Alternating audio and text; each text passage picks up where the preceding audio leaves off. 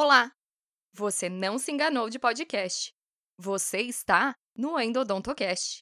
Eu sou a professora Flávia Viváqua e este é o nosso episódio bônus de número 7 do nosso podcast de endodontia. Gostaram da apresentação nova? Então, eu pedi à professora Flávia, minha esposa, para fazer as honras de apresentar esse episódio, porque aqui publicamos integralmente a nossa live, que foi gravada no dia 14 de abril de 2020, a convite da ABO Ceará. Nessa live, conversamos sobre preparo químico-mecânico. Neste episódio bônus, falaremos sobre o preparo mecânico. E no próximo episódio, falaremos sobre a irrigação química. Como esse áudio foi gravado diretamente da internet, a qualidade não é a mesma que você está acostumado aqui no Endodontocast. Mas mesmo assim, está bastante audível e compreensível e merece ser ouvida. Aproveitem! Queria começar agradecendo todo mundo que está aqui, é, se disponibilizou um pouquinho para estar com a gente agora às 14 horas. Então, o intuito dessa live é a gente responder as perguntas que vieram pelo nosso Instagram. E também, se vocês tiverem perguntas, por favor, coloquem aqui que eu vou estar anotando o tempo inteiro, certo? Se vocês tiverem alguma dúvida em relação ao que a gente vai falar, também comentem, que daí eu vou anotando e a gente vai respondendo ao longo da live. Tudo bem?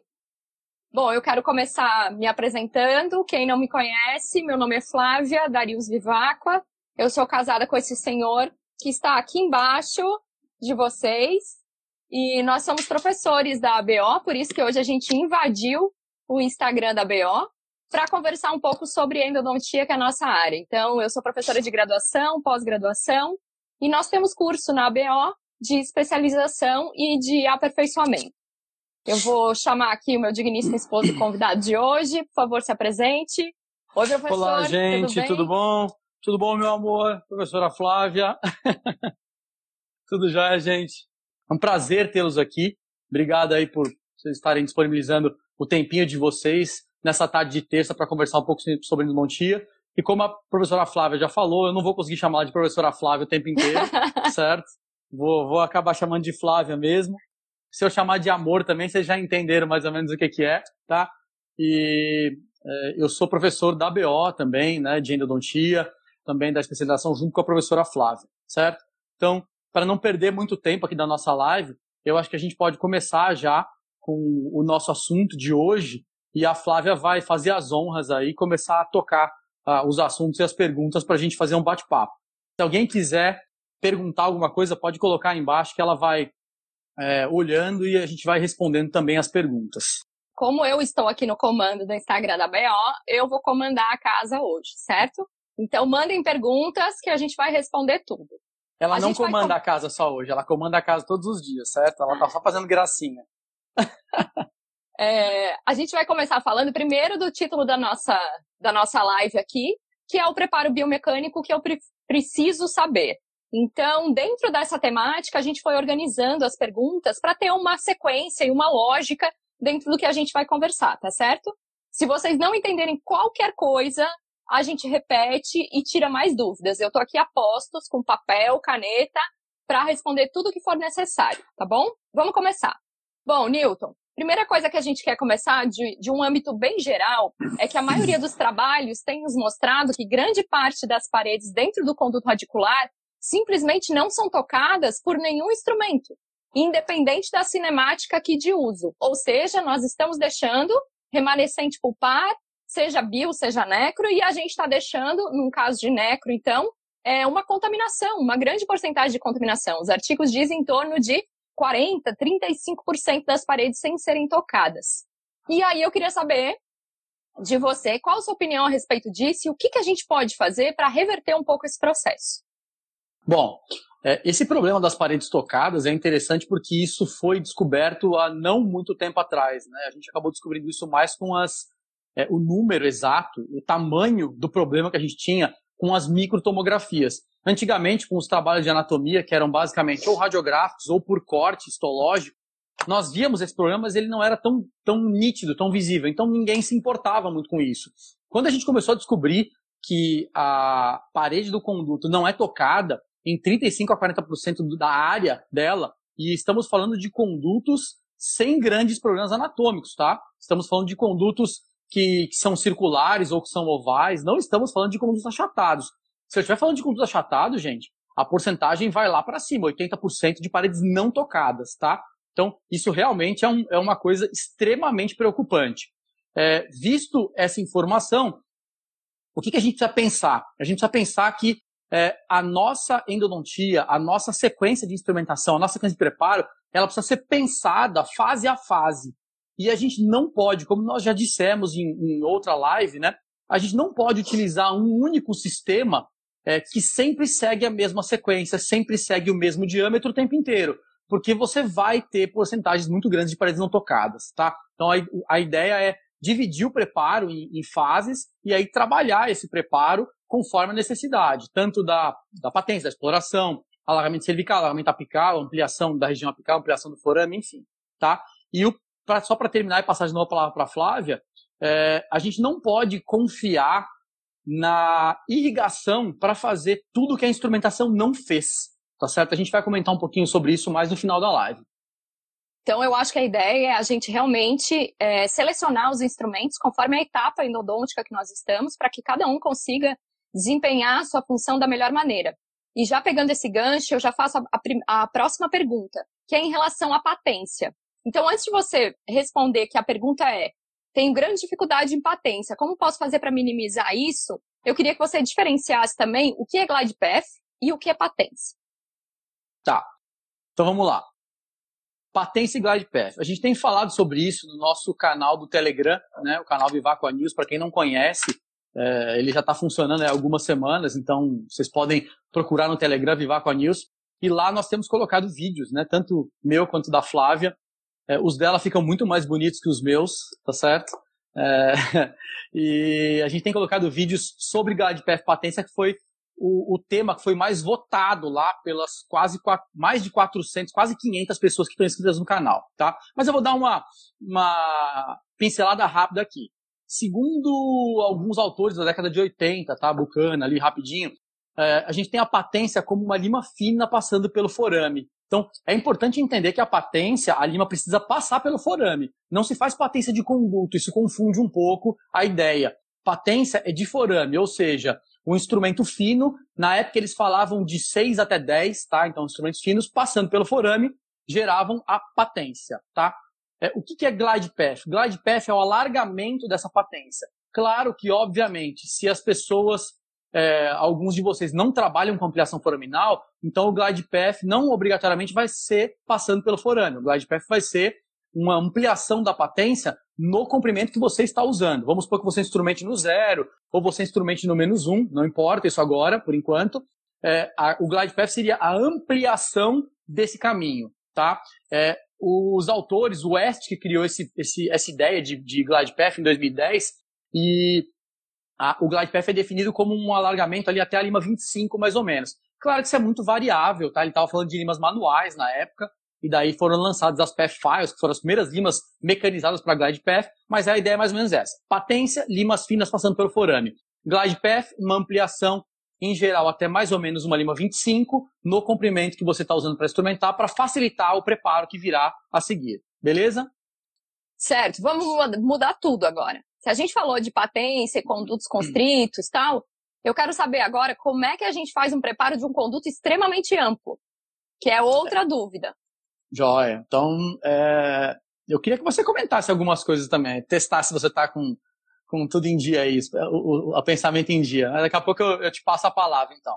Sem problema. É, o, a, a, grande diferença, as pessoas pensam que condutos difíceis são os constritos e os largos são fáceis. E na verdade, não é bem assim, tá certo? Um conduto constrito, ele não é difícil. É, a única complicação realmente é você conseguir fazer a patência. Às vezes você só precisa de uma técnica de patência, que é exatamente o que a gente está abordando lá no canal do Telegram, é, se você conseguir melhorar a sua técnica de patência e, e fazer, executar a patência de um conduto muito constrito, o resto do tratamento é fácil, porque qualquer tipo de alargamento que você fizer em um conduto constrito gera um bom preparo. Pode Deixa falar. eu te interromper aqui, eu vou aproveitar a pergunta da Andrea, está fazendo aqui, ela perguntou se o pré-alargamento diante de uma patência complicada, ele pode facilitar.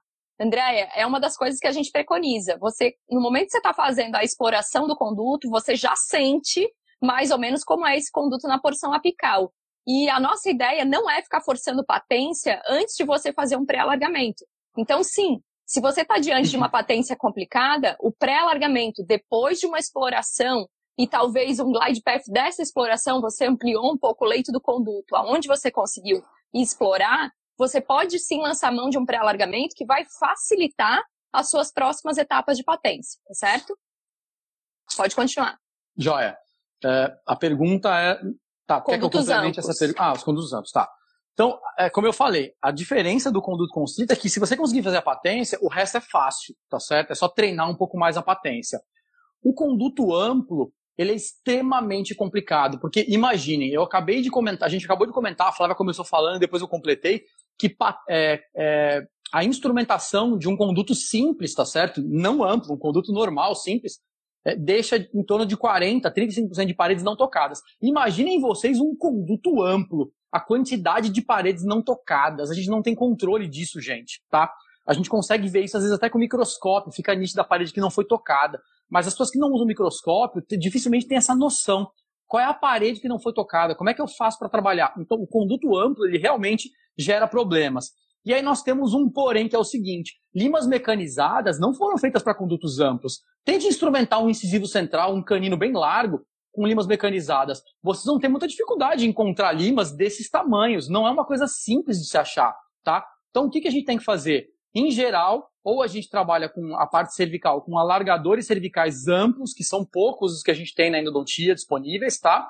Ou então a gente trabalha basicamente com gates, né? Muita gente fala mal da gates. A gates ela não é um instrumento ruim. O problema é que ela é um instrumento que não obedece muito à anatomia.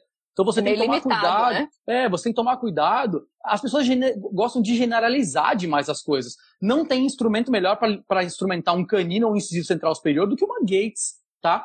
O problema é que se você usar a Gates num conduto que tem uma parede muito fina, uma curvatura, aí você pode correr o risco de gerar algum tipo de problema, um degrau, uma, uma perfuração, alguma coisa do tipo, tá? Então, voltando no conduto amplo, nós fazemos ali o uso da Gates, certo? Provavelmente Gates muito amplas, Gates Gate 6, Gate 5, utilizando com cuidado em condutos amplos, não tem o menor problema, tá? E ela vai ser escolhida conforme a anatomia, ok? E depois na região apical, ter que trabalhar provavelmente com limas de segunda série ou até de terceira série. Alguns sistemas mecanizados, depois a gente pode falar sobre isso, possuem limas largas, né? Limas 40, 50, é, 60, mas são muito poucos os sistemas que têm esse tipo de, de instrumento. Então tem que pesquisar, selecionar e testar tá certo?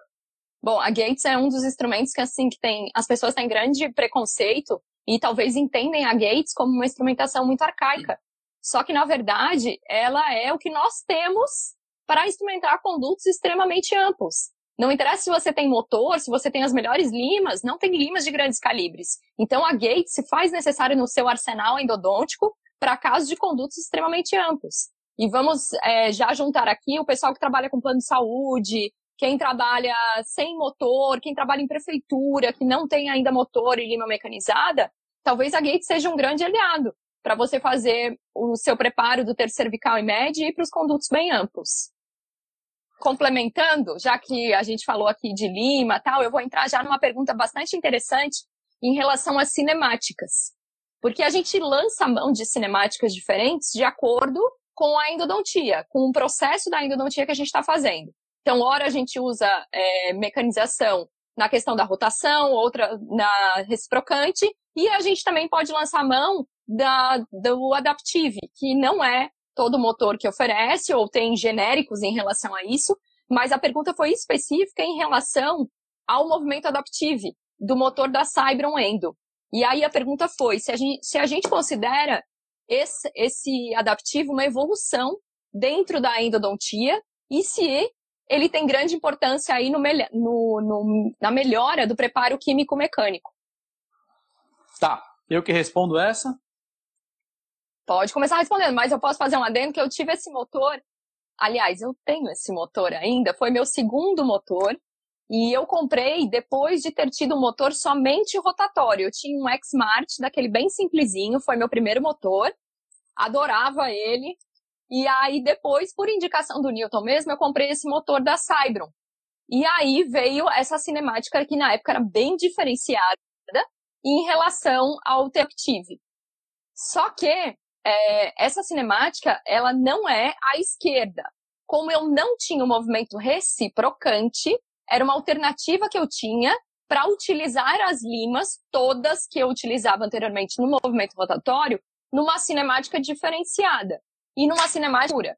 Então, com conhecimento de causa, eu posso falar para vocês que eu sou realmente apaixonada por esse movimento. Utilizava praticamente em todos os casos e com qualquer lima que eu tinha à disposição ali no momento. Então, era uma cinemática bastante interessante, segura, só que é uma pena que ficou restrita a esse motor da Cybron.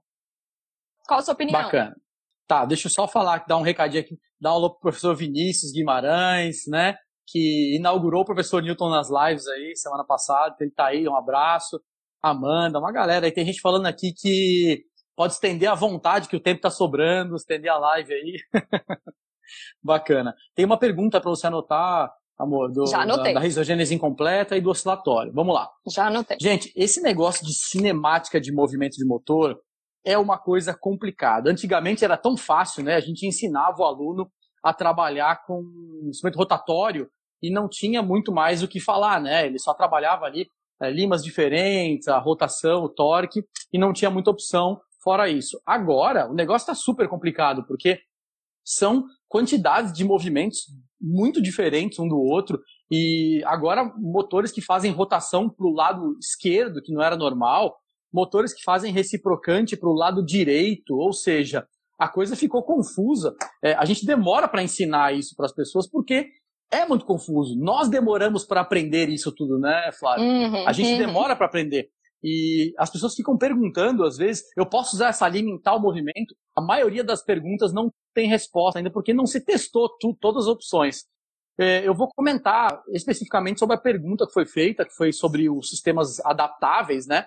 Ou esse nome foi usado por causa do adaptivo, e passei a, a usar basicamente só esse motor. São os melhores movimentos que existem. Eu trabalho com movimentos adaptáveis, movimentos mistos, há muito tempo. Desde a época do lançamento não oficial aqui no Brasil do, TF, do motor é, Elements, né, que faz o TF Adaptive. Então, o que, que acontece? O motor TF Adaptive, que foi o original, ele começa um movimento de rotação para a direita da lima, e quando a lima atinge um certo grau de torque, ela muda para o movimento reciprocante para a direita também, tá certo? Então, vai passar da rotação para a direita para o reciprocante para a direita, ok? Então, você vai ter é, esses dois movimentos. Não é possível utilizar é, limas reciprocantes à esquerda nesses movimentos, porque todos os movimentos são para a direita, tá certo? Então, eu vou ter aqui o os motores que tem esse movimento, eu tenho o Trialt CX2, que é uma caneta sem fio da J Morita, né? Ela tem um movimento chamado OTR, que é um movimento reciprocante misto, reciprocante para a direita.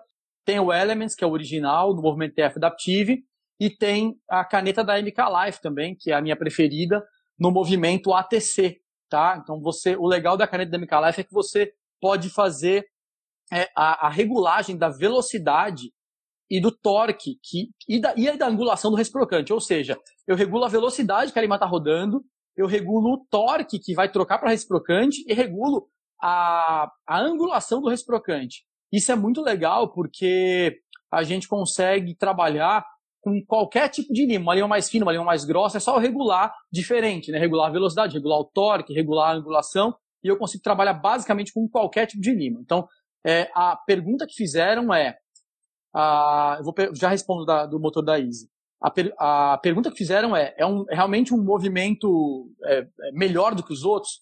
Ele é melhor do que os outros porque a lima ela roda, que é um, um movimento muito superior ao reciprocante de forma geral para limpeza, só que quando ela sofre um certo, uma certa tensão, ela passa a reciprocar. Então passa a ser um movimento extremamente seguro é, e você roda o reciproco conforme a necessidade. Não é igual usar um reciprocante o tempo inteiro ou usar um, um, rotatório o tempo inteiro. É um movimento misto, então são os que eu mais gosto.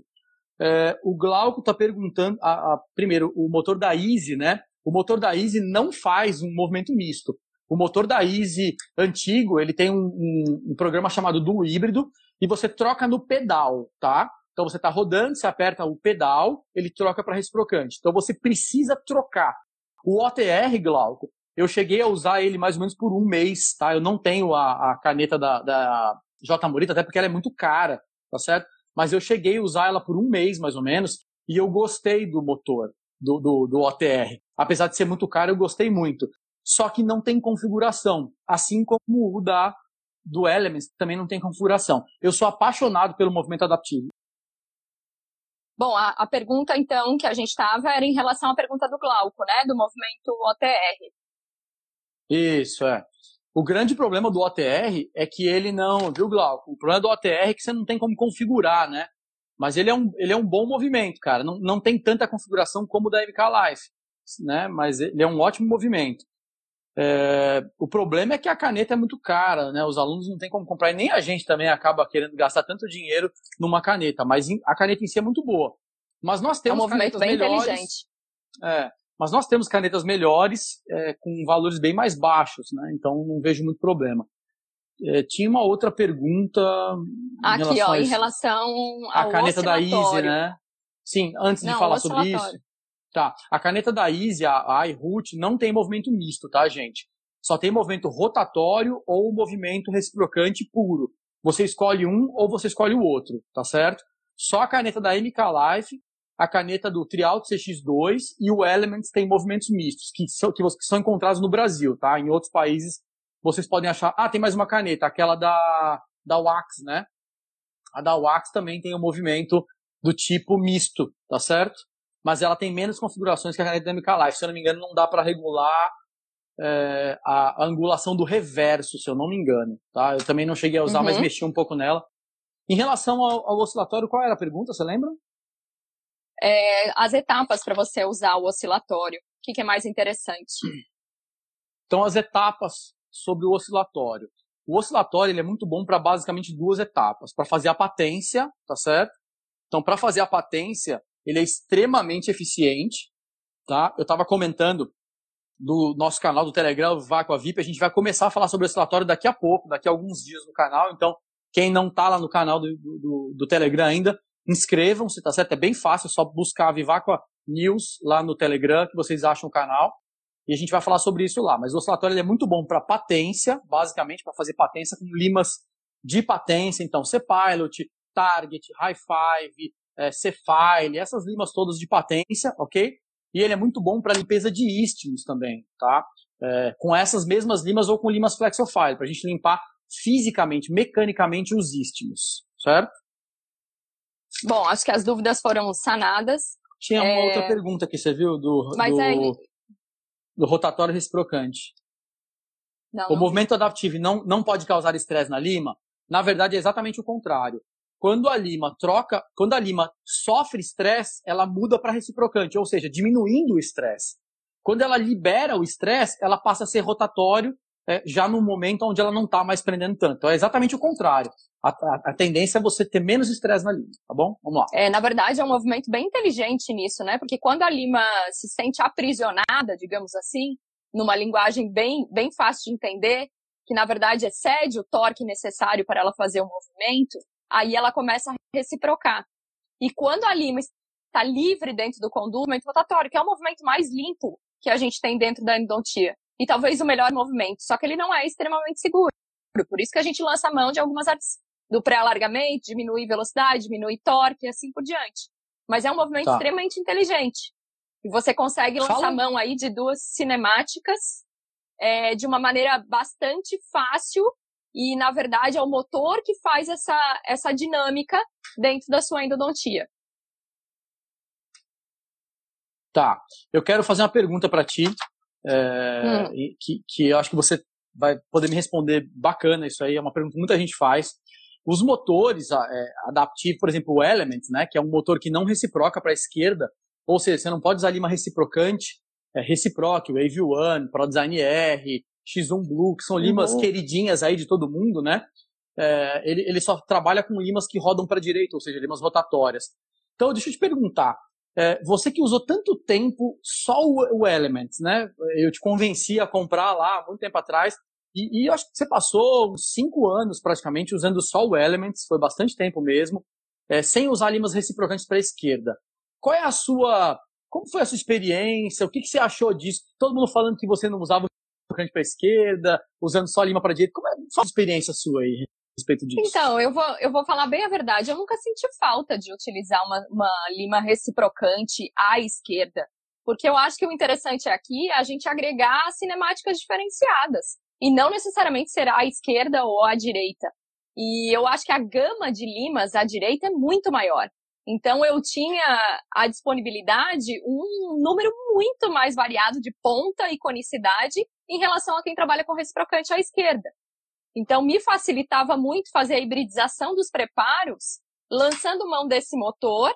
Então, na mesma ideia de a gente fazer depois do uh, fazer o pré-alargamento, odontometria, e aí a primeira descida fazer com um movimento inteligente, que no caso eu fazia ali com o TF Adaptive, mas eu não usava exclusivamente as limas TF, apesar de serem as minhas limas prediletas, que um dia me perguntaram se eu fosse uma lima quem eu seria, e com certeza eu seria uma TF é, eu não usava exclusivamente limas TF, porque elas têm um custo um pouco mais alto. Então, eu tinha todos os meus kits TFs ali, eu utilizava muito lima para o Design S, Logic, para poder fazer é, uso desse movimento adaptivo no interior do conduto radicular. Então, eu nunca senti falta de ter é, um, um, motor que fizesse o um movimento à esquerda, porque eu tinha um arsenal todo de lima que lançava a mão do movimento adaptivo se eu uso a lima à esquerda, eu estou fora do mercado. Na verdade, o interessante aqui é a cinemática.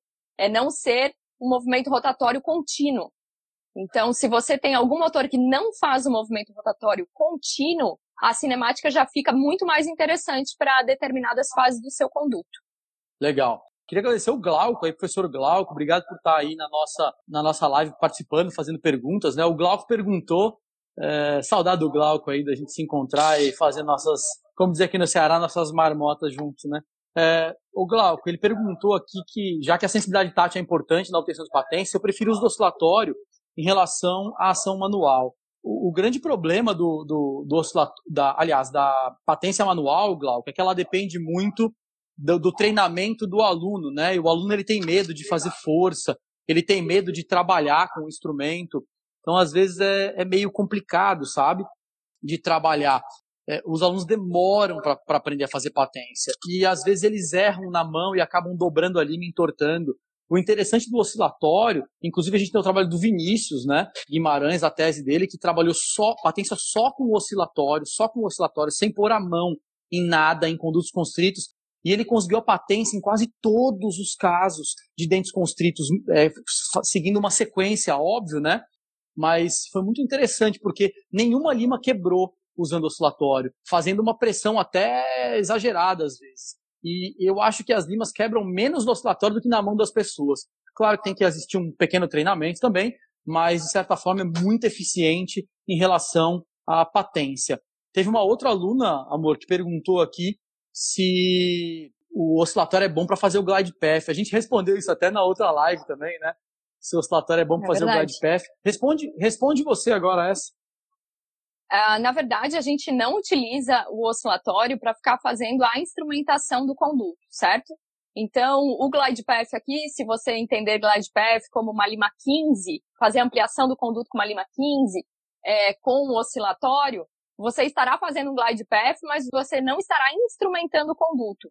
Então, nós aconselhamos você usar o oscilatório para fazer a patência desse conduto, mas não ficar instrumentando. Ou seja, não ficar ampliando com lima 20, 25 e assim por diante, certo? Por ele ser um, um movimento que incita muitas raspas no interior do conduto e numa etapa, na verdade, que você não fez ainda nem o preparo do terço cervical médio, ou seja, até o seu irrigante está com deficiência de fazer a limpeza. Então, não tem por que você fazer tantas raspas, produzir tantas raspas de uma maneira desnecessária nessa etapa da sua endodontia. Bacana. Professora Ana Paula, que coisa boa te ver por aqui. Aninha aí, ó, ex-aluna nossa, da equipe do professor Vinícius, tá perguntando aqui, Flávia, qual a angulação usada no movimento reciprocante no Elements? Ô, Ana, só para não confundir aqui é, todo mundo, a gente evita de falar movimento reciprocante nos mistos, porque o movimento reciprocante é, o, é, é nomeado, são nomeados aqueles que reciprocam para a esquerda, né, para não confundir. E quando a gente reciproca para a direita, tem que falar reciprocante à direita, senão a confusão é muito grande, porque a lima reciprocante ela é sempre à esquerda, tá? Então, a segunda fase do movimento Elements, que é o movimento é, onde ele faz reciprocante à direita, tá? É mais ou menos é, 370 graus com 50 para a esquerda. Então, 370 para a direita com 50 para a esquerda, tá? É um reciprocante bem avançado, bem agressivo, assim. Ah, eu, eu era apaixonado, a Flávia também, somos apaixonados pelo, pelo Adaptive, né? Realmente é um, um negócio muito bacana, um movimento muito bacana. Em relação a uma pessoa que não tem dinheiro no momento para comprar motor. Então, ela trabalha só com planos de saúde e ela queria saber o mínimo necessário para fazer uma boa endodontia. Beleza. Então vamos lá. O que, que eu preciso ter para fazer uma endodontia? O lance é o seguinte: você precisa obrigatoriamente do número 1 para fazer endodontia, que é um localizador eletrônico foraminal. Se você não tiver um localizador, recomendo que você não faça endodontia, porque é muito perigoso. Você não vai estar tá aferindo direito, então realmente é um problema, tá? É, obviamente que ele vai também ajudar no preparo, principalmente, mas ele também ajuda em tudo, né? Na obturação, enfim. O número dois que você tem que ter para trabalhar bem na instrumentação, eu acho que é um contrângulo oscilatório, porque ele ajuda muito, como eu falei, na patência e ajuda muito na instrumentação final dos istmos. E o número três seria uma lupa, tá? Você, uma lupa você consegue enxergar bem os condutos, você acha quartos condutos, né? Enfim, você consegue trabalhar de forma geral. E o que, que eu posso mais trabalhar para quem não tem motor? O ideal seria você trabalhar com limas especiais manuais, do tipo é, SMF da MK Life, ou então para design M da Easy. São limas muito boas para quem não tem motor, porque elas são de níquel titânio. Você tem taper, então você consegue trabalhar com um formato já melhorado, né? não precisa fazer aqueles recusos escalonados. Elas têm tratamento térmico, você evita desvios, evita problemas e facilita muito o preparo, tá? Então, acredito que o, o, o, ideal seria um localizador, o mínimo, né? um localizador, um oscilatório, limas manuais especiais e um, é, uma lupa. Tá? Essa seria a ideia. A, a Gabi perguntou aqui, motor ou contra-ângulo reciprocante? Ou os dois? Gabi, você está falando de contra-ângulo reciprocante, é, aquele contra-ângulo que só faz o reciprocante, tipo reciproc direct, que só faz o reciprocante à esquerda, é esse? Se você estiver falando desse, eu não recomendo não, porque você vai gastar uma quantidade muito grande de dinheiro para um movimento único, né?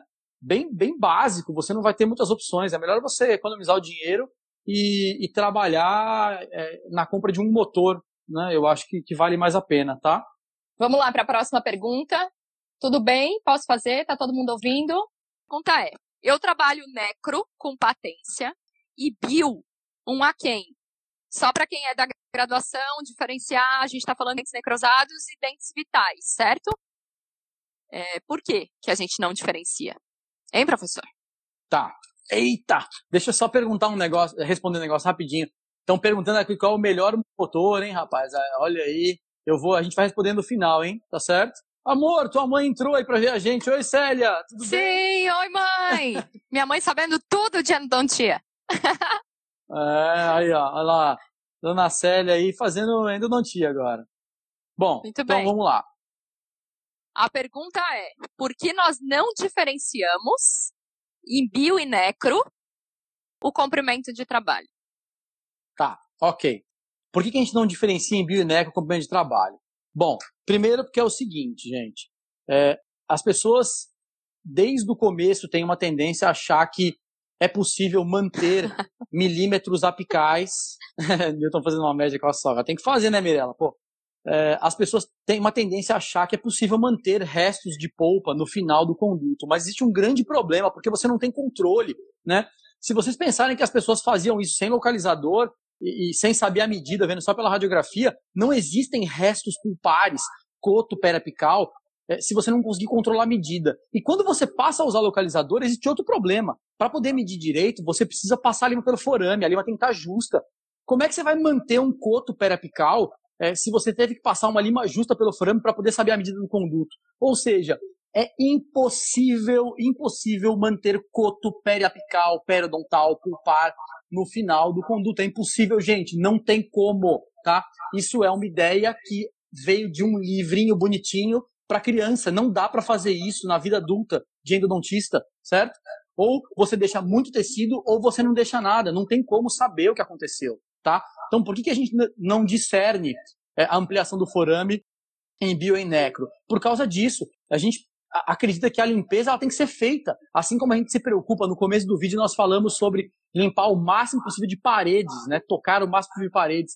Como é que você vai deixar um pedacinho de polpa lá que você nem sabe se está viva, você não sabe se vai se recuperar, você nem sabe se deixou ela lá, se vai inflamar, se vai sangrar, ou seja, a gente tem que começar a trabalhar com coisas reais, tá? Não podemos trabalhar com coisas fictícias. Deixar pedaços de polpa dentro do conduto é fictício, isso não existe na endodontia real, tá certo? Então por isso que a gente não discerne.